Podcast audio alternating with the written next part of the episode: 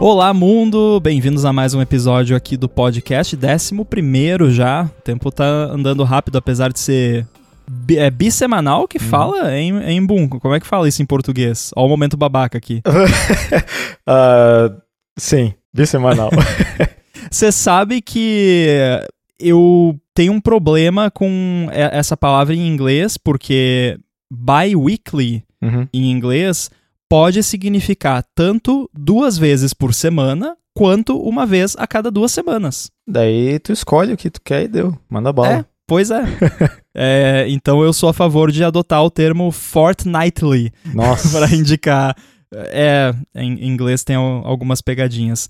Bom, dado esse prelúdio, esse episódio é patrocinado pela Alpha Code e o assunto desse episódio é um assunto que para muita gente deve ser polêmico. Pra gente não é, e talvez o pessoal vai entender por quê ao longo do episódio. Mas nós resolvemos falar essa semana sobre Core Data. Quem acompanha tanto eu quanto o Boom aí na- nas comunidades de desenvolvimento e tal, deve saber que, principalmente o Boom, mas, mas eu também, nó- nós somos, de certa forma, defensores do, do Core Data, porque existe um preconceito muito grande contra Core Data na comunidade de desenvolvimento iOS e para as plataformas da Apple no geral.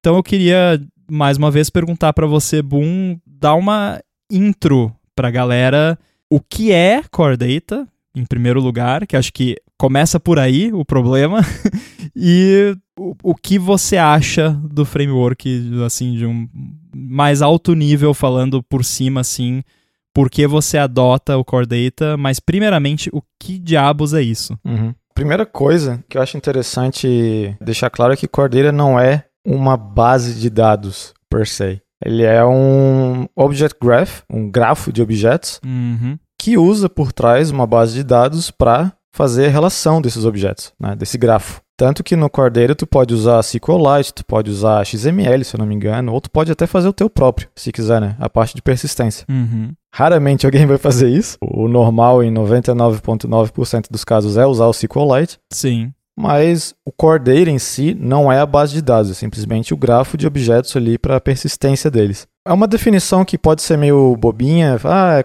no final das contas é a mesma coisa, mas não é. Né? Sim. É, tem, tem suas diferenças, tem seu motivo de ser. Tipo, é, é é interessante saber que Core Data não é necessariamente a base de dados, É, para você até mudar a forma de como você usa ele, como você percebe que ele funciona. Eu acho que é uma distinção que pode parecer pedante e boba quando você fala assim, mas parte das frustrações que as pessoas têm com o Core Data vem do fato das pessoas não entenderem o que é o Core Data e qual Uhum. é o propósito e como ele funciona. Claro que a gente poderia discutir se talvez não possa ser um problema do Core Data o fato de você precisar saber tudo isso para poder usar o Core Data, né?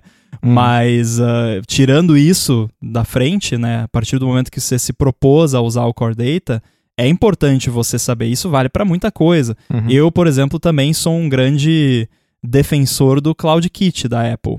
E também é outra parada que muita gente se atrapalha e muita gente acha que é ruim porque não entende qual é o propósito e como funciona. E eu acho que no fim das contas, o motivo disso acontecer com esses dois frameworks é que eles são muito poderosos. É, Uhum. Eles são uma ferramenta avançada, né? Não é uma parada que você vai só botar ali, usar e pronto, acabou, né? Você até pode, assim, depois que você aprende o básico, você consegue usar ali rapidinho para uma situação simples, mas a ideia deles não é essa. E eu acho que por conta disso, quando você vai ali começar a usar, você acha complicado, porque é, de certa Uhum. forma, tem algumas complexidades por conta de ser uma ferramenta tão avançada. Uhum. Sim, né, com certeza. E uma coisa que eu escuto bastante, assim, é que, ah, se minha base de dados é muito simples, não faz sentido usar Cordeira, porque é uma coisa muito, muito grande para um, uns dados muito simples. E, de fato, algumas vezes isso é verdade. Mas, muitas vezes, o simples também dá para ser lidado com o Cordeira e funciona muito bem. É uma questão de, de planejamento, do pra onde tu acha que o projeto vai, esse tipo de coisa, mas às vezes simplesmente tu quer fazer alguma coisa relacional, que é o, o- uma keyword importante do Cordeira, Sim. faz sentido né? Mesmo se a quantidade de dados é pequena, se elas são relacionais entre si, não tem por que não usar. Não é porque são, ah, é uma lista que vai ter no máximo, sei lá, 30 coisas que vai relacionar com mais no máximo 50 coisas. Sim, tu poderia até usar um user default se quiser, mas a partir do momento que você já está fazendo uma coisa relacional entre os dados, faz sentido abrir o, o leque aí, o horizonte de onde que eu vou salvar esses dados e considerar o Cordeiro, porque é literalmente o propósito dele, é lidar com esse tipo de dados. Eu acho que a gente até pode expandir o, o leque aqui do assunto e abordar também, antes da gente entrar no, nos detalhes do Core Data, justamente isso que você mencionou,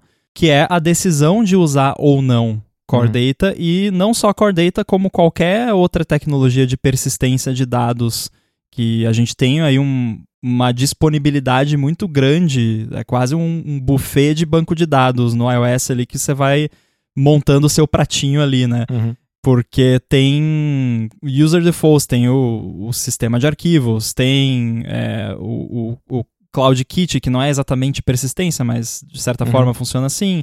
Tem o, o Ubiquitous Key Value Store também, uhum. do, do iCloud. Tem Keychain.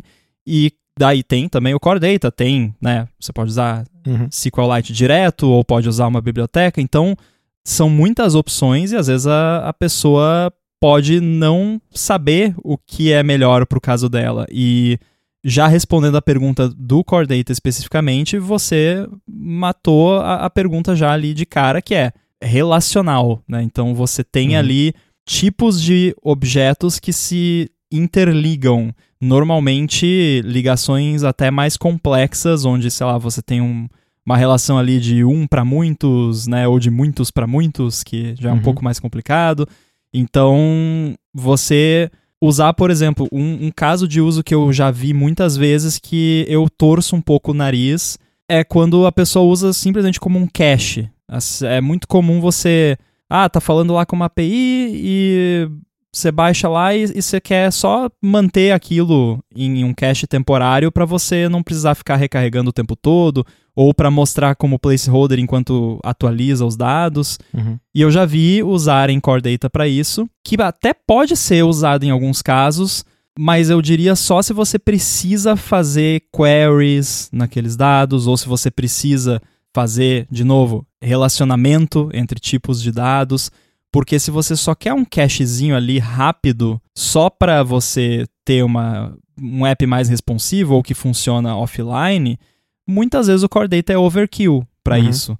Agora, quando você começa a relacionar objetos, precisar fazer filtros muito complexos, yep. né, que para você fazer com if else ia ficar muito feio ou até impossível, ou, né, performar muito mal, ou quando você precisa fazer, você aqueles dados você não consegue facilmente reconstruir eles e você vai precisar fazer migração no futuro. Então, eu sei que daqui uns meses talvez a gente vai adicionar mais propriedades ou mais objetos e os dados que já estão no device eu vou ter que migrar para esse formato novo. Eu não tenho como simplesmente apagar tudo e baixar de novo. Nesses casos, o Core Data manda muito bem e é a uhum. solução adequada. Quando é só um cache local, que você só vai exibir o, o que está no cache, aí você pode usar, mas é overkill. Eu acho desnecessário. Eu não uso para esses casos. Eu uso realmente quando Sim. precisa rolar ali um, queries e coisas do tipo. Sim, para cache, se não me engano, tem até o NS Cache mesmo, né? Que dá pra fazer umas coisas bem, bem interessantes com aquilo. Sim, sim. NS Cache, gente. É. Procurem. Procura é. na documentação. É muito bom, eu uso bastante. Uhum. Pois é, o, o Cordeira realmente para mim é aquela coisa de quando, quando tu tá relacionando muito objetos e tal. E, e não é. E eu vejo muita gente achando ah, que é pesado, alguma coisa assim. E pode ser, né? É, dependendo da situação, dependendo de como tu usa, pode ser, mas é, eu geralmente torço um pouco o nariz quando alguém fala que é pesado, porque eu já lidei com um banco de dados enormes, tipo, milhares e milhares de é, entidades e fazendo é, filtros sobre elas. E funciona muito bem. O Cordeiro é muito performático, especialmente quando se fala de memória. Né? Eu acho que né, por muito tempo a impressão que eu tenho é que o foco deles era mais memória do que velocidade de, de FAT, mas uh, isso tem, tem melhorado para velocidade de FAT também, ultimamente, por causa do, da questão do faulting. E o faulting, para tentar explicar bem por cima, né, aquela é, Eagle's Eye View, é basicamente uma forma que o Cordeira vai buscar todos, por exemplo, tem um, um, um objeto, né? Porque Cordeira são objetos também, tu tem um objeto, digamos, pessoa, tem uma lista de 50 mil pessoas na tua é, base de dados e tu quer buscar todas. Por algum motivo, sei lá, tu quer mostrar numa lista, né? Que vai aparecer todas as 50 mil pessoas. O que, que tu faz? Tu pode fazer um fetch dessas 50 mil pessoas, só que o Cordeira não vai retornar todos esses dados para tua memória. Ele vai retornar como se fosse um esqueleto daquela pessoa, né, daquele objeto, e só vai popular, ou seja, só vai fazer um round trip e ir para a base de dados para o disco e popular o objeto quando ele de fato for utilizado. Né? Então é, uhum. é, é, é, um lazy loading que ele faz ali, muito inteligente, que tu consegue acessar as coisas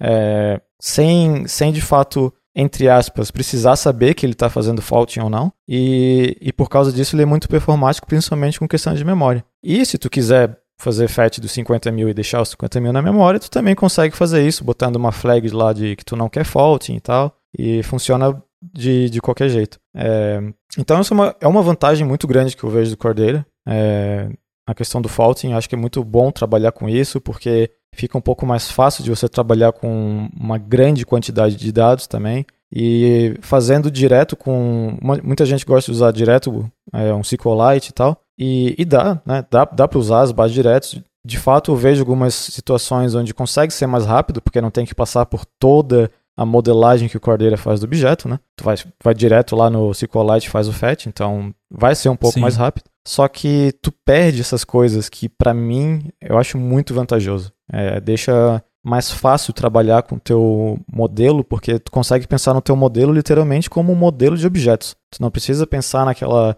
estrutura de tabelas e, e é, private keys ali, private key ali, foreign keys, essas coisas de, do, que tu precisaria num SQLite da vida. E o Cordeira tira essa necessidade de preocupação com essa parte, adiciona outros empecilhos, né, como por exemplo, tu tem que cuidar bastante com questão de multithreading, como é que isso funciona, que geralmente é um que é uma coisa que o pessoal reclama muito. É, mas eu acho que os benefícios geralmente são, são muito bons, assim, em relação a trabalhar direto com, com a base de dados. Cara, multithreading, eu acho que não tem nenhuma solução do mercado que entrega um, uma parada totalmente seamless, porque eu é. acho que é impossível, né? Uhum. Multithreading é complicado e você não consegue simplificar a ponto de você não precisar se preocupar em nenhum momento. Por exemplo, o meu app da WWDC para Mac ele usa o Realm, que é um banco de dados muito bom e tal. É, tem seus problemas, tem suas vantagens e tudo mais, mas na época que eu comecei a desenvolver ele, eu resolvi usar. E vale um comentário, né? Hoje em dia, se eu pudesse, eu tiraria, porém, no momento que você usa uma base de dados de terceiros no seu app, para você mudar para Core Data ou qualquer outra coisa built-in ou até outra base de dados de terceiros, ferrou. Uhum. Não dá, porque é. você tá preso naquilo para sempre. Mesmo que, digamos que eu decidisse, ah, não vou mais usar o Realm no, no app da WWDC, vou usar a Core Data. Eu teria que continuar deixando o Realm lá dentro, né, o framework, para fazer um, um switch no runtime ali de né, exportar uhum. o banco de dados Realm para Core Data. E isso teria que acontecer por vários releases até, tipo, mais de, sei lá, 90% da base de usuários migrar para poder rolar isso. Mas enfim, isso é um parênteses aqui, fechando esse parênteses. E no Realm também, cara, a gente tem, se você for olhar os issues lá do, do projeto no GitHub, procurar o histórico de commits e tal, tem muito problema relacionado a multithreading uhum. com Realm especificamente. E esse papo de ser pesado, eu não sei da onde que o povo tirou isso. eu nunca vi Core Data ser. Eu não sei o que, que também que quer dizer com pesado. Você está falando do tamanho do banco de dados em disco, você está falando do uso de memória, você está falando de uso de CPU, porque eu nunca vi o Core Data performar mal em nenhum desses aspectos. Uhum. Tipo, é uma parada que simplesmente eu nem sinto que eu estou usando quando eu uso no, nos meus projetos. Eu, é, para mim, eu nunca fui fazer um profiling de um projeto e o bottleneck era o core data. Eu acho tipo, que nunca aconteceu. Acho que o pesado, quando o pessoal fala, é o pesado de implementar, assim, que tem, tem que lidar com um Sim. monte de coisa. Porque todo o resto, como você disse, eu também nunca vi. Eu nunca vi sendo pesado de aumentar o tamanho de projeto ou aumentar o memory footprint do projeto. Foi é completamente seamless, assim, ter um cordeiro ou não. O, mas de é. fato tem aquele. É, eu acho que é, Eu tô, tô vou, vou, fazer um brainstorm aqui, né? Ficar inventando teorias da conspiração. Talvez o pesado é porque quando tu cria um projeto e seleciona que tu quer, pelo menos nas antigas, né? Era mais assim. E seleciona que tu quer usar cordeira, o app delegate ficava gigante. Sim. Não sei se tu lembra disso. Era enorme, Lembro. era enorme. Infelizmente eu lembro. É, então. Daí acho que o pessoal via aquilo e pensa, nah, isso é, isso é pesado demais pra mim. É, eu acho que pode ter uma parada dessas, mas aí você vai ver essa mesma pessoa que tá falando isso, tá- tem o Firebase lá no projeto que faz swizzling até do seu Sim. pensamento. É, aquilo é né? complicado. Tipo, que é- e aí tá falando que o core deve ter pesado. Então, assim, de um modo geral, eu já falei, a gente pode até abordar isso mais a fundo em, em outra oportunidade, mas eu, sempre que existe uma alternativa first party, Uhum. né? Tipo, se tem um, um- uma API no sistema que me fornece uma parada que eu preciso, eu uso a parada first party, parada do sistema, que sempre vai ser melhor. Uhum. N- claro que pode não ser melhor em termos de recursos, né? Às vezes, uh, o Firebase tem um monte de recurso que a Apple não oferece no CloudKit e tudo mais. né? Agora, sempre vai ser melhor nesse aspecto de performance, de segurança, de você não ter que estar compilando aquele negócio gigantesco junto com o seu app e, e mandando junto com o pacote do seu app para os usuários.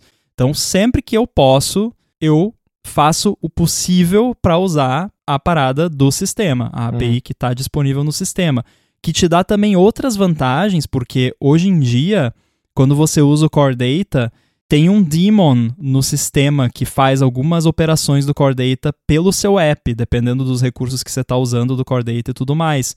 Então, além de você ter a vantagem de você estar usando a parada first party, não botando um framework a mais no seu projeto que você vai ter que mandar, preocupar com segurança, atualização, gerenciador de dependência, aquela coisa É. toda. Além disso, no runtime, se, se o usuário for bisbilhotar lá o uso de CPU e coisa do seu app, ele não vai ver um impacto tão grande porque tem um daemon do sistema que está fazendo trabalho pelo seu app. Uhum. Olha que legal, né? Ou às vezes também alguma parada de background que o seu app não consegue fazer, o daemon vai fazer pelo seu app, que se você fosse usar um- uma parada de terceiros não ia ter esse recurso, né? Isso é, é assim, é uma vantagenzinha pequena, mas é, é bacana também. Ainda sobre esse papo de é pesado, que, né, de novo, já falei que eu nunca vi na prática e você trouxe aí uma teoria válida. a Apple usa Core Data pra caramba. Sim. Tipo, e todo mundo que trabalha há mais de uh, três anos, vou chutar um número aqui, com desenvolvimento para iOS e plataformas da Apple no geral, sabe que quando a Apple usa uma API, aquela API funciona. E Uhum. quando a Apple não usa, não funciona. Exato. Basicamente, claro que existem exceções dos dois lados, mas assim, se tem uma parada que a Apple usa pra caramba, é Core Data. Pensa no- nas APIs que a gente usa bastante no iOS, tipo Foundation. Você, na sua carreira, já teve algum bug, assim, significativo que você pegou em alguma API do Foundation? Não. Não que eu lembre assim agora. Geralmente são aqueles bugs de UIKit mais. Ah, eu fiz essa tela de um jeito que a Apple nunca imaginou que alguém ia fazer e deu pau. Sim. Então, assim, é muito raro você encontrar alguma coisa. Tem, já, né? Óbvio que tem. Uhum. Eu conheço pessoas que já, tiv- já passaram por bugs no Foundation, por exemplo. Mas essas APIs de base e que são muito usadas no sistema, Foundation, Foundation nem se fala, né? Você eh, você tá usando, você tem um processo no iOS, você tá usando Foundation. Não tem como não usar. Inclusive, não faz muito tempo, um dos engenheiros que trabalha no Foundation na Apple tweetou que todo executável que usa Swift, ele vai usar Foundation automaticamente. Mesmo que Uhum. você não, não faça um import Foundation, ele vai estar linkado no Foundation. Então, todo mundo usa, então tem que ser robusto. Core Data, a Apple usa muito. Então, é muito robusto. Tem Uhum. daemon no iOS que roda com permissão de root, usuário root, que usa Core Data. Então a parada tem que ser robusta, porque se não for, né, da- daqui a pouco, se duvidar, a Apple vai ter Core Data até no, no kernel do, do iOS. Ah, Aí acho que é um pouquinho exagerado, mas assim, se eles confiam nessa parada pra fazer ali coisas extremamente sensíveis, é, por exemplo, Um que eu me lembro agora de cabeça que usa Core Data é o Location D, o, o daemon de GPS uhum. do iOS. Então a Apple usa para armazenar lá suas coordenadas e fazer relação de coordenada com o negócio do AirTag que achou, negócio de exposição lá do Covid, tudo isso usa Core Data. Então, uhum. a Apple usa Core Data para essas paradas que rodam 24 horas por dia, 7 dias por semana em background, que consome um, uma mangueira de bombeiro de informação que está chegando o tempo todo over the air. E aí você vem falar que o seu aplicativo, que nada mais é do que um, quadrinho bonito para pintar JSON, Sim. não pode usar Core Data porque é pesado. Ah, vá, né? Pois é, é tem, muita, tem, tem muita. Uma coisa que eu acho que aconteceu com Cordeira, e acho que é, é difícil de me tirar isso da cabeça, porque muita gente que eu já conversei sobre isso caiu nesse, nesse bucket de pessoas, que é quando tu vai procurar sobre Cordeira, tu acha muito material antigo falando mal, falando que tem esse problema aqui, esse problema lá, principalmente em relação ao multithreading, porque, se eu não me engano, foi no iOS 5 ou 6 que eles mudaram muito como funciona é, multithreading com Cordeira. De fato, antes era, era, era ruim, tinha que fazer tudo manual, tu tinha que cuidar com todas as threads de um jeito manual. Hoje, cada contexto tem o seu tem, o, tem a sua thread. Tu quer fazer alguma coisa ali, tu só faz aquele perform with block e tá, tá safe, né? Se, se a lógica tá certa ou não, são outros 500. Mas se tá thread safe, tá garantido. Então ficou muito fácil de trabalhar com multithread no Cordeira. Obviamente, tu ainda tem que cuidar, né? Como eu falei, da lógica das coisas acontecendo. Mas o pessoal que usou Cordeira antes dessas mudanças, é, e eu usei também, eu, então eu sei, eu sei porque, de como era ruim nessa época em, em relação a, ao trabalho que você tinha extra para cuidar do, de, de como tu tá manipulando os dados. Então, teve, sei lá, blog post, sei lá o que, um monte de gente explicando como usar Cordeira. E tinha esses problemas todos, né? O pessoal avisava, ó, tem essa parte aqui que vai ser bem verboso, tu vai ter que cuidar bastante, blá blá blá. E daí ficou meio que essa, essa má fama, né, de como que ele é, é ruim para lidar com os dados, tem que se preocupar com muita coisa de forma manual. E isso não é mais verdade, né? O framework está cada vez melhorando mais e mais. É, a, própria stack dele, se tu criar hoje um projeto com Cordeira, não vai mais ser aquele app delegate com duas mil linhas, vai ser algumas coisinhas ali do Persistent Coordinator e tal, que, que tá ficando cada vez mais, mais fácil de usar, menos verboso. E, e sempre também estou melhorando a questão de velocidade. Eu lembro que eu ganhei uns, uns ganhos muito bons na época que eu estava trabalhando sem ter que fazer nada, do iOS 10 para o 11, alguma coisa assim. Melhor tipo de melhoria de performance que tem, né? Quando -huh. você não precisa fazer nada. É, muito bom. Então, e, e, tem, sabe? Tem maneiras de você fazer uma carry que vai fazer um, uma batch operation, que tu tem que ser cuidadoso, porque um batch operation não vai respeitar o grafo, né? Mas tu pode, se tu quiser, fazer uma batch operation para deletar um milhão de coisas, extremamente rápido se tu quiser. Eu acho que isso também é uma parada que acaba causando. E, e, e se relaciona com o lance de ser uma, uma, ferramenta muito poderosa, porque ele te dá faca para você se cortar. É, é exatamente, né? exatamente. Então, se você não sabe muito bem o que você está fazendo, você consegue, né? Usando aqui a terminologia de sessão da tarde anos 90, você consegue entrar numa enrascada, se você quiser. Muitas confusões com Cordeira. Exato. pois é. Esse episódio do Olá Mundo tem o apoio de AlphaCode. A AlphaCode é uma empresa especializada no desenvolvimento de aplicativos para empresas que querem fazer a sua transformação digital. Ela já fez mais de 200 aplicativos para o Android e para o iOS que já foram baixados mais de 20 milhões de vezes. E para você que trabalha em uma empresa que está precisando de soluções de desenvolvimento, às vezes precisa de um fornecedor para um projeto específico, ou então, se você mesmo tem uma empresa ou um produto que está precisando de um app, a AlphaCode está com um desconto especial para os ouvintes aqui do podcast. Para garantir o seu desconto, você acessa o site alphacode.com.br, a-l-p-h-a-c-o-d-e.com.br, e vai ter o link aí também nas notas do episódio. Aí você bate um papo com eles, explica o que você precisa, comenta que escutou o patrocínio aqui no Olá Mundo e pronto. Você vai fazer o seu app com a AlphaCode com um desconto exclusivo por ser um ouvinte do podcast. Então, mais uma vez, acessa lá alphacode.com.br, conversa com eles e garante garante o seu desconto para fazer, atualizar o seu aplicativo ou contratar qualquer serviço da empresa. Muito obrigado à AlphaCode pelo patrocínio do Olá Mundo e pelo apoio a toda a Gigahertz.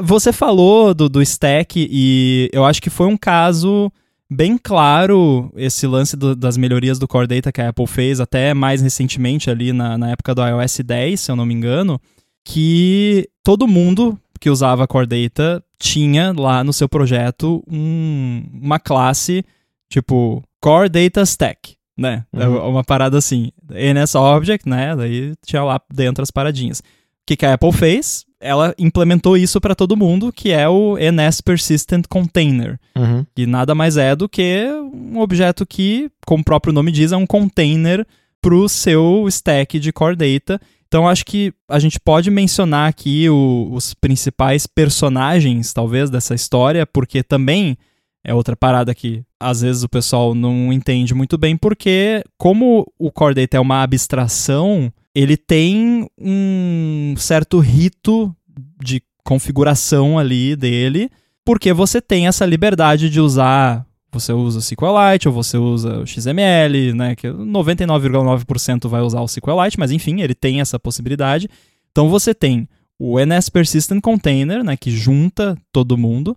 Aí você vai ter o seu Manage Object Model, o seu Persistent Store Coordinator e o seu Manage Object Context. Então uhum. são aí quatro coisas. O que, que é cada uma dessas coisas? Você consegue assim, dar um resuminho rápido só pra galera, quando vê esses nomes de novo na frente, não ficar perdido de novo. Bom, o principal que eu acho que o pessoal tem que entender como funciona é o contexto, né? O NS Manage Object Context, uhum. que basicamente vai te dar tudo do contexto do, do teu, da tua base de dados, ou seja, tudo que você manipular de, dos teus dados tem que ser dentro desse contexto. E é o contexto que vai te dar as threads corretas para trabalhar em cima dele. Por isso, quando você vai fazer alguma coisa no teu objeto, tu vai pegar o teu contexto, vai fazer um perform block, é, ou perform block with context, é, não, é perform blocks, eu tô lembrando de cabeça aqui, faz, pior que faz um tempinho que eu não mexo com cordeiro. Abre a documentação aí. É. E dentro desse bloco, tu vai trabalhar com teus dados. Tu vai fazer as fetches, vai fazer seja lá o que for e tal e tu consegue retornar ele, tu consegue ler ele de qualquer thread, né? É, é sempre bom tu manter a thread ali e tudo, mas quando tu vai alterar os dados é fundamental que tu faça isso dentro da thread correta. Então, uma coisa que, é, que eu gosto de, de fazer sempre é, é sempre usar uma coisa que inclusive a Apple adotou depois, que é, uma que é o View Context. Sim. Que é um contexto onde você vai trabalhar na main thread ali, porque você vai usar em coisas da UI, vai popular dados na tua table view e etc. Então, tu sempre vai usar esse contexto para pegar, né? É, para manipular a tua, tua UI, por exemplo. E daí tem outro que é, o, é, é bom saber também, é o, é o Coordinator, né? Persistent Store Coordinator, que basicamente ele é o cara que vai, né, como o nome diz, co coordenar ali a, o, teu, o teu contexto e o teu modelo, né? O Object Model. É, é porque assim, é, o, o seu Manage Object Model é aquele negocinho que você monta no Xcode, para simplificar, né? Isso. né? Que diz ali, ah, eu tenho, sei lá, funcionário, né? Aí eu tenho ali entradas, saídas, você cria ali as tabelinhas e tal, que não são tabelinhas exatamente, né? Mas enfim, esse é o seu model, seu uhum. Manage Object Model. O context é o runtime da parada em memória. Isso. Isso é importante também. É o que está na memória do seu app. E o legal também do, do context é que você pode criar vários e você pode derivar um contexto de um parent, né, de um contexto isso. pai. E isso é extremamente poderoso, porque Sim. você pode puxar ali um contexto separado para fazer um monte de alterações ali no seu modelo e se por algum motivo você precisar voltar atrás, tipo, ih, não deu certo isso aqui, é, isso salva. aqui que era para ter é. vindo deu erro, tá? você só não salva Exatamente. e não vai estragar nada, só isso. vai estragar dentro daquele contexto. E o contexto, ele não salva nada, né? Claro que você tem métodos nele para salvar, mas não é ele que vai salvar. Se você não tiver um Persistent Store Coordinator configurado com Persistent Store Descriptions, aí eu entendo porque que o pessoal confunde, porque é bastante coisa. Sim. Então, o Persistent Store, Store Coordinator tá no próprio nome, Persistent Store, né? Ele é o, o que controla como que aquelas informações todas vão ser persistidas em disco, normalmente, mas pode ser em memória também, mas enfim, normalmente é em disco. E por que, que é coordinator? Porque você pode ter mais de um persistent store ao mesmo tempo. É bem raro, mas se você uhum. quiser, você pode. Então, dá para entender, eu acho, com, com esse resumo, por que, que existem todos esses objetos. E o melhor de tudo é que quando você usa o NS Persistent Container, que não tem motivo nenhum para não usar hoje em dia, tá tudo ali. Você não precisa se preocupar tanto com tudo, né? Ele monta essa árvore de objetos para você e aí você usa só o que você precisa. Uhum. Essa questão do, do Parents Context é muito bom e eu usava isso demais, é, pra, principalmente para formulários. Porque digamos que você tem uma árvore de, é, de formulários que no final né, de cada, cada folha ali tu consegue salvar as alterações. Por exemplo, tu entra numa lista de pessoas, essa pessoa tem um endereço, e do endereço tem, sei lá, lugares que a pessoa mora e tal. Então, cada, cada tela nova, é, eu fazia um contexto baseado no contexto antigo, porque se, eu, se a pessoa, todas as alterações que a pessoa fazia, ela podia cancelar, né? Então, a partir do momento que é cancelado, só não salva aquele contexto e tá tudo certo. Não tá salvo em lugar nenhum. E, e tu, por ter um contexto que é ali daquela tela, tu pode ir salvando as alterações naquele contexto, na memória, no caso, né? Tu não vai, não vai dar o, o save ali, né? Mas tu vai Uhum. Sempre usando Cordeira como a tua uh, single source of truth, né? É do onde, único uhum. lugar que vem a informação. Tu não precisa criar um, um, simple object em algum lugar na memória e para guardar essa referência. E se alguém salvar, tu transfere a informação do objeto para Cordeira. Não, não precisa, você pode já direto o próprio objeto do Cordeira, né? Que todos os objetos do Cordeira vão ser um NS Managed Object, né? Um, simplesmente um objeto que é managed pelo Cordeira. Uhum. E e trabalhar com eles. Então fica, fica bem legal mesmo nessa questão do, dos parent contexts. Eles podem pode ser um, ter um pouquinho meio é, chatinho de entender como funciona, porque tem umas regrinhas, tu consegue fazer um contexto salvar informação automaticamente no pai ou não. Então tem essas essas diferenças que é legal dar uma olhada, mas só saber que isso existe, né? Uma possibilidade de você criar como se fosse uma cópia em memória, né? Bem entre aspas, de daquilo tudo que tu está fazendo e só persistir se você de fato quiser, é muito versátil, é muito bom mesmo. É, eu não sei se tem outra, tipo um Realm da vida tem algo assim, porque eu só usei o Realm no tutorial para ver como é que era e nunca fui a fundo. Mas é, é algo que eu uso bastante é bem legal. Eu acho que dá para fazer no Realm também, mas não sei se é tão nativo do framework, sabe? É uma parada que você teria que se esforçar um pouco mais para fazer. Mas você falou, né, do lance do. Acho que esse exemplo do formulário que você deu é fantástico porque isso daria um trabalhão para fazer uhum. na mão, né? E com Core Data, tipo, é, é, o tipo de coisa que eu consideraria usar Core Data numa situação em que eu precisasse fazer isso, mesmo que eu não fosse salvar o, a, o banco de dados em disco depois, sabe? Fosse só para manter a árvore de objetos ali, se bem que você salvaria só para ter, né? Vai que dá crash no app, você volta, tá tudo lá, olha que uhum. legal. Agora, é muito legal que você mencionou isso, porque você falou de, ah, você tem, né, entre aspas, uma cópia em memória. E o legal é justamente isso. Você tem uma cópia que, para todos os efeitos práticos, é uma cópia, mas não tá tudo duplicado. Uhum. Porque ele só vai de fato carregar, fazer o folding ali do que você puxar na memória, e só vai duplicar, né, fazer o famoso copy on write, que é o Swift tem também, né, mas você no Core Data você tem também no, na, na, prática um copy on write, porque ele não vai copiar todas as informações. É tipo o APFS, né? Quando você duplica um uhum. arquivo, não duplica o espaço. Ele, é, não é isso que acontece, mas é como se ele fizesse um diff, né? E só armazenasse na memória o que está diferente. E aí, outra vantagem que eu pensei é que você pode mandar um contexto automaticamente fazer o merge de alterações do contexto pai dele. Isso. Então, nesse seu formulário, se você tivesse que, sei lá, permitir que o usuário voltasse para a etapa anterior e mudasse uma coisa, podia fazer, sem perder o que ele fez depois. Uhum. Claro que, né, se fosse dar conflito, aí você ia ter que lidar com isso. Mas se, sei lá, o cara digitou lá uma informação no, na etapa anterior que vai só ser exibida na etapa seguinte e você está usando o contexto da etapa seguinte que o parente dele, o pai, né, o parent, é o que veio da, da etapa anterior. Se você configurar ele para fazer esse merge, ou fizer o merge manualmente, ele vai estar tá com a alteração lá. Então é muito bonito. Eu achei uhum. bem legal esse exemplo de você poder fazer essa árvore de, de contextos Então pensa aí, né? Quem tá ouvindo e já enfrentou algum problema desses de um formulário que você tem várias etapas ou qualquer coisa parecida, é um bom candidato usar Core Data para essas coisas. Voltando então, agora que a gente já conversou sobre a estrutura básica do Core Data, você mencionou o, o seu NS Managed Object. Uhum. Eu não sei até que ponto talvez muitos desenvolvedores e desenvolvedoras que começaram há menos tempo nas plataformas da Apple nem sabem o que é um NSObject, né? Só viram ali e ficam, por que, que é um NSObject, né?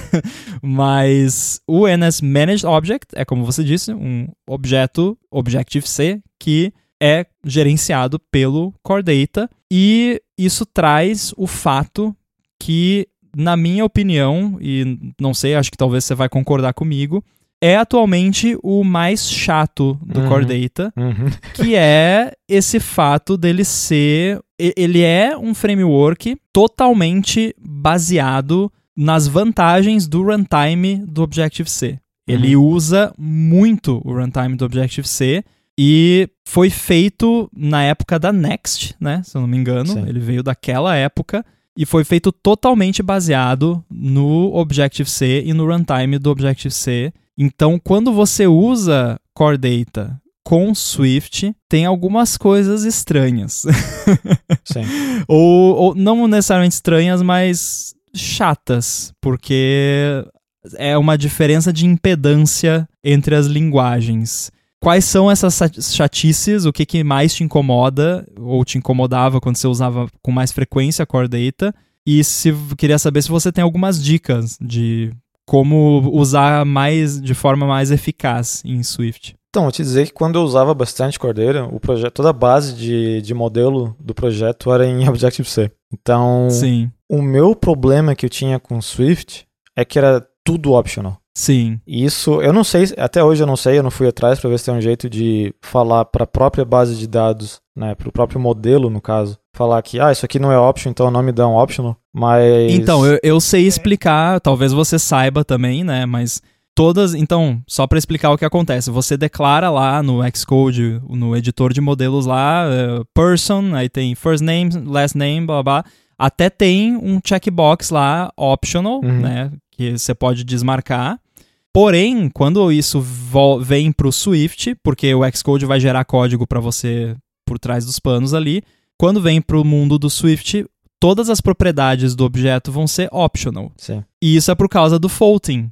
que a gente falou. Sim. Porque o, a informação é, é, meio que o negócio da galinha e do ovo, né? O do ovo e da galinha. Que, tipo, beleza, eu sei que no momento que eu acessar essa propriedade de fato, que ela não é optional no meu banco de dados, então ela, por definição, é obrigada a ter um valor, e se o faulting não conseguir ler esse valor, alguma coisa deu muito errado, né? Porque ele uhum. não é optional no banco de dados, ou qualquer que seja o storage por trás. Porém, no Swift, tudo que não é optional é obrigado a ter um valor. Quando você instancia uma parada e aquilo ali tem uma propriedade, sei lá, first name, que é uma string. Se não é uma string opcional, tem que ter um valor. Uhum. E aí, por conta do faulting, o Swift, né, quando o Swift importa os objetos core data que foi o Xcode gerou o código por trás lá, Objective-C,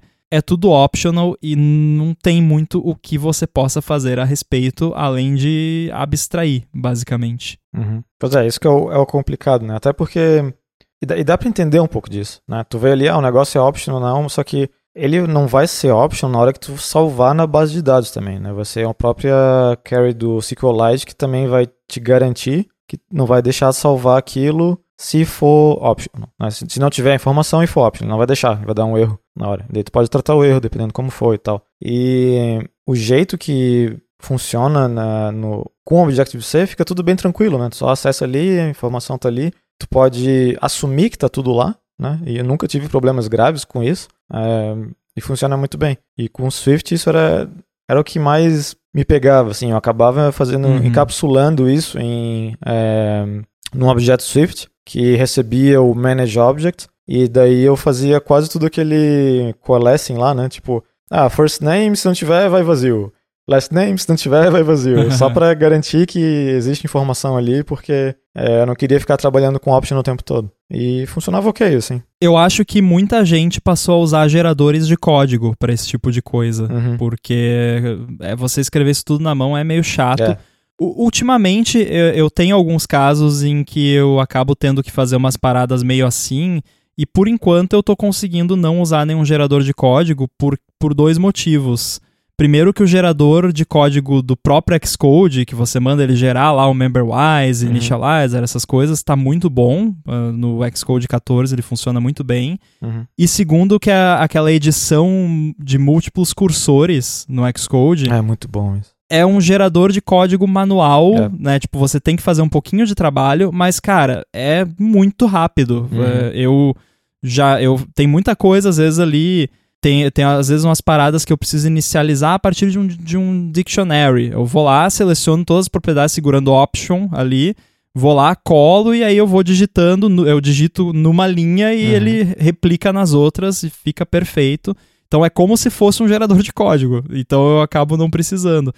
Mas na- é uma sugestão que eu sempre dou é, para todo mundo, assim, é, não só de core data, mas de, de tudo quanto é coisa, é abstrair. Uhum. Porque você não quer que vaze para as camadas mais alto nível do seu app o fato de que você está usando core data. Acho que no geral o ideal é que isso não aconteça.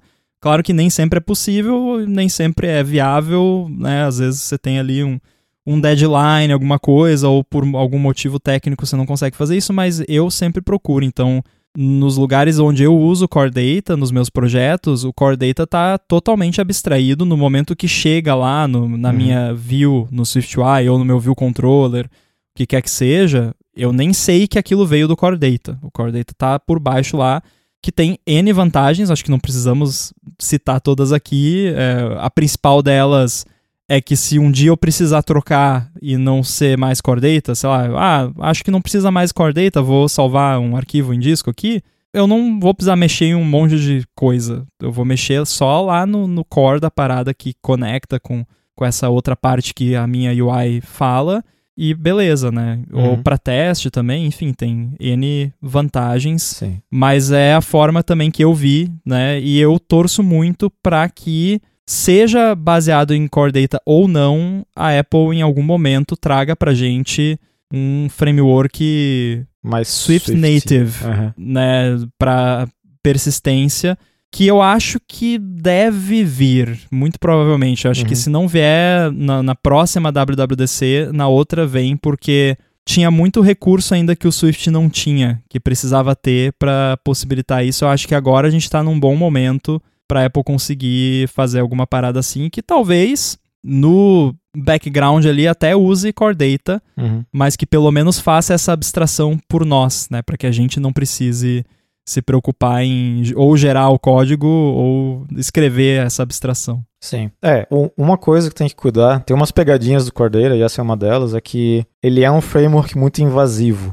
No, no que eu quero dizer com isso, é que se tu começar a usar o. E eu, eu falo isso porque eu fiz muito isso. Se tu começar a usar os, é, os NS Managed Objects no teu, no teu core ali, no teu, é, no teu app, digamos assim, na parte que tu vai mostrar informações no view controller, que seja. Se o teu view controller tiver um NS Managed Objects there, é, ali, vai começar a infestar. Porque para tu trabalhar com o Manage Object, tu vai ter que trabalhar com contexto também. E daí, daí já era. Né? E eu, eu fiz Uhum. muito isso, é muito fácil se deixar levar, porque não, eu só vou fazer esse fetzinho aqui, então preciso pegar o contexto. Eu pego o contexto do próprio objeto mesmo, porque cada objeto tem o seu contexto. Então, daí eu faço tudo ali, tá resolvido, papou, tá pronto. E isso vai é meio viral o negócio, assim, porque se tu não tomar cuidado, de repente tem NS Manage Object em tudo, assim, até na tua SwiftUI é capaz de aparecer um. Então tem que cuidar bastante com isso. É, é legal, é, sempre tentar abstrair o máximo possível, é, para ter todas essas vantagens, como tu disse. É, às vezes o core dele fica um pouco mais difícil de abstrair, é, no- na questão de que tu não pode só retornar, por exemplo, é, um array com os teus. com digamos que tu tem uma. De novo lá, usar a pessoa e a pessoa tem amigos, né? Que são outras pessoas. E esses amigos têm endereços, pessoas têm endereço. Então tu, tem tu começa a ter um grafo grande de informação e tu quer mostrar isso numa lista ou alguma coisa assim, tu tem que cuidar para quando você transformar essa tua layer do Cordeira pro objeto que tu vai mostrar na lista, tu não fazer isso de uma vez só, né? Fazer, por exemplo, no teu modelo de negócio, no teu, no teu FAT, porque a partir do momento que você transforma toda essa lista numa lista de objetos não Cordeira, tu vai estar tá tirando todos eles do Faulting, vai botar todos eles em memória e vai perder uma das vantagens grandes do Cordeira. Então, Tem nessas horas, Exatamente. Nessas horas é bem legal fazer algum tipo de. É, algum data source, né? Você, a tua, tua view vai ter um data source que vai, vai ser transparente para ela de onde que essa informação vem, mas ela vai vindo de acordo com a necessidade. Daí lá na tua layer de negócio, tu vai cuidando dos faultings, tá, tá, tá e tal. E. Então tem que ter esses cuidadinhos a mais. Que é uma parada que, assim, todas as situações onde eu usei isso, e eu até dei mentoria para uma pessoa que me pediu ajuda com um app que usava Core Data, que eu até fiquei impressionado porque era uma pessoa que não é tão experiente em fazer app, no caso era para iOS, e quando a pessoa me mostrou o projeto e eu vi que estava usando Core Data, eu, fiquei feliz até, oh, que legal que você está é. usando Core Data. E, estava usando certinho, não tinha nada demais assim, eu tava, tava bacana eu só vi que faltava um pouco essa abstração e aí eu, eu ajudei a pessoa, ensinei lá como, né, que eu sugeria fazer.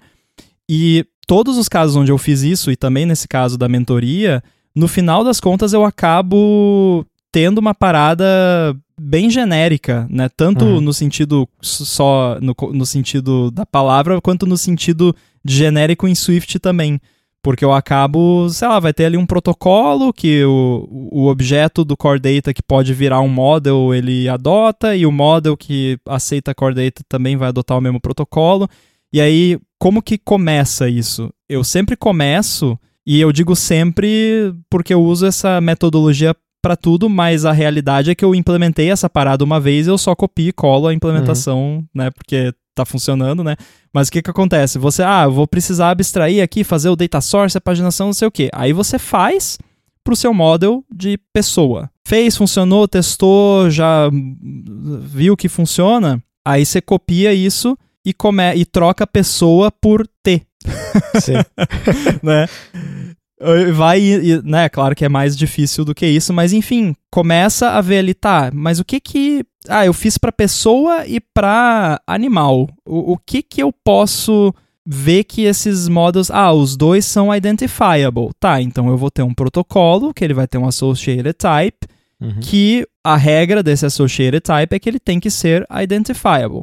Ah, eu tô comparando aqui se é um é igual ao outro, então também esse associated type vai ter que ser hashable também.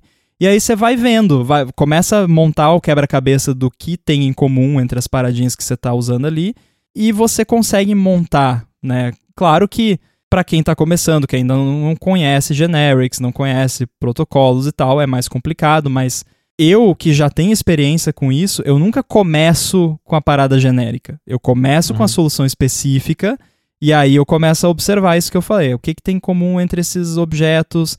Tem alguma parada que é muito absurdamente diferente que não vai funcionar? Não. Tá, beleza. Então monto ali uma parada genérica e o legal é que depois que você montou isso, você começa a arrastar para dentro de todos os seus projetos que você precisa daquilo.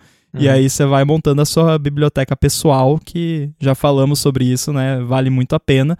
Então é trabalhoso, mas você vai ter controle, né, sobre o que está acontecendo. Sim. E quem escuta o podcast já percebeu que a gente gosta de ter controle sobre o código que a gente está mandando para os usuários, né? Sim. É, então, eu acho que é, começando ou não come ou, ou já está mais tempo na área, é, se não se não usou o Cordeiro ainda, eu acho que vale muito a pena é, dar uma olhadinha, ver como é que funciona. Tem umas pegadinhas que, na minha opinião, as principais são Cuida com o contexto. É, se você for usar o contexto em algum lugar, sempre manda como dependência, nunca acessa direto de um delegate ou, ou do, é, do coordinator lá. É sempre bom mandar como uma. Injeção de dependência. Sempre bom mandar como uma dependência, né? Para poder trocar ou tudo mais que precisar. É, então, cuida com o contexto. É, sempre usa uma, um contexto de uma main thread toda vez que for fazer alguma coisa na UI. A outra coisa é, na hora de fazer relação entre objeto, sempre é são dos dois lados, ou seja, se o A tem B, B também tem A. Isso é uma coisa que é, pega bastante, pode dar muito problema no, no down the line se não fizer algo assim. Não é estritamente necessário, mas é bom, é recomendado, tá na documentação, pode conferir, que é para deixar o grafo mais robusto, né? Porque a partir do momento que um objeto não tem fica ali solto, sem a referência de ninguém, ele está dangling, e é aquela famosa mensagem de dangling pointers e sei lá o que. Então, sempre faz referência a ser de dois lados, né? Não precisa ser de dois lados se for de múltiplos, né? De n para n, não precisa ser, mas pelo menos um tem que saber que o outro existe. Sim. E, e a questão, questão do multithread, né? Sempre cuidar com rodar as coisas, alterações na, na, no contexto daquele objeto. Então, essas três coisas aí, tipo, mandando o contexto como é, parâmetro, cuidando com os relationships e, e sempre cuidando do contexto, é 99% dos problemas grandes de Cordeira que tu teria porque é o Cordeira não, não vão existir, né? Os outros problemas é questão de lógica, quando tu é, tem que fazer o update do teu objeto, né? A lógica de negócio do teu app, mas esses problemas vão existir com qualquer library que tu for usar, né? Mesmo se for Sim. direto no SQLite. Então, essas especificidades, especificidades do Cordeira são eu acho que, na minha opinião, são mais essas três, assim. Tem que cuidar com essas coisas que o resto tá, tá mais garantido. Boa. Para finalizar, você tem algum resource que você recomenda, que, que é o seu go-to, assim, para estudar Core Data? Porque Obviamente, nessa horinha aqui a gente só abordou o básico, né, a uhum. superfície e tem muita coisa que dá para aprender. Você tem algum recurso aí para sugerir? Vai ser bem clichê, né, mas a documentação do Cadeira é bem boa. Tem um Sim. post é, muito bom do David Long, se eu não me engano, chamado uhum. As Regras ou a Bíblia, eu não lembro o nome, mas é tipo As Regras do Cordeira. Eu vou, vou achar depois, eu mando para botar no, no show notes, mas Beleza. são são é um artigo, são vários artigos muito bem escritos, muito bons para qualquer nível de experiência que você tenha, desde começando até mais experiente, eu acho que vale a pena ler. E várias dessas regrinhas que a gente comentou aqui é, são de lá, né? São coisas que a gente acaba fazendo, mas nunca pensou de para parar e nunca parou para pensar e tipo, ah, é verdade, eu tenho que fazer isso aqui sempre porque é mais garantido que vai vai resolver. Então, eu acho que eu acho que é isso sim, é a documentação e esses posts aí que que eu vou te passar depois. Boa. É, e você falou da documentação da Apple, não é sempre que a gente recomenda, pega, vai ver a documentação, né, para aprender, porque a realidade é que na maioria das vezes a documentação ela é mais um recurso para você consultar numa parada pontual do que um aprendizado. Porém, a documentação do Core Data especificamente é uma exceção. Uhum. Ela é excelente. É, eu abri aqui agora até para ver como é que tava, né? Que eles atualizaram recentemente. E aí você tem um overview bem simples com desenhos, né? Pode ver só as figurinhas, né? Se quiser. é, ter os desenhos ali bonitinho, como é que funciona. E tem muito sample code, tem tipo acho uns 5, 6 projetos. Tem uhum. um de como sincronizar com CloudKit, tem um sample code de como é, carregar e exibir uma grande quantidade de dados, que é em SwiftUI, inclusive. Uhum. Até vou, vou pegar aqui para dar uma olhada depois, que esse aqui eu acho que eu não vi ainda. E todos os sample codes têm um artigo junto, dando assim um overview das principais uh, informações que você precisa saber sobre aquele projeto. Então fica aqui reforçada a recomendação. E esse pode, pode ver a documentação, não precisa ter medo que a documentação realmente tem ali um, guia bacana para aprender a usar o Core Data. Uhum. E só para adicionar aqui, eu dei uma olhadinha, e é The Laws of Core Data, o nome do post dele. Vou te passar depois. Legal. É, esse, esse, esse artigo é muito bom. Eu recomendo também. Eu leio esse artigo acho que uma vez por ano. Aham, porque. Pra lembrar. Não, para não esquecer, exatamente. Aham. Então tá, acho que conseguimos dar aqui um bom overview de Core Data. De novo, quem tiver dúvidas, tiver sugestões de temas pra gente comentar aqui, pode mandar lá no Twitter, arroba olamundogHz, e-mail olamundo.gigahertz.fm. Quero agradecer novamente a AlphaCode, que patrocinou esse episódio do podcast. Agradecer, claro, vocês por escutarem. Quem quiser falar com você, Boom, como é que faz? Tô lá no Twitter, FCBoom, FCBUNN. Muito bem, eu sou arroba underline inside e a gente volta em breve. Valeu! Abraço.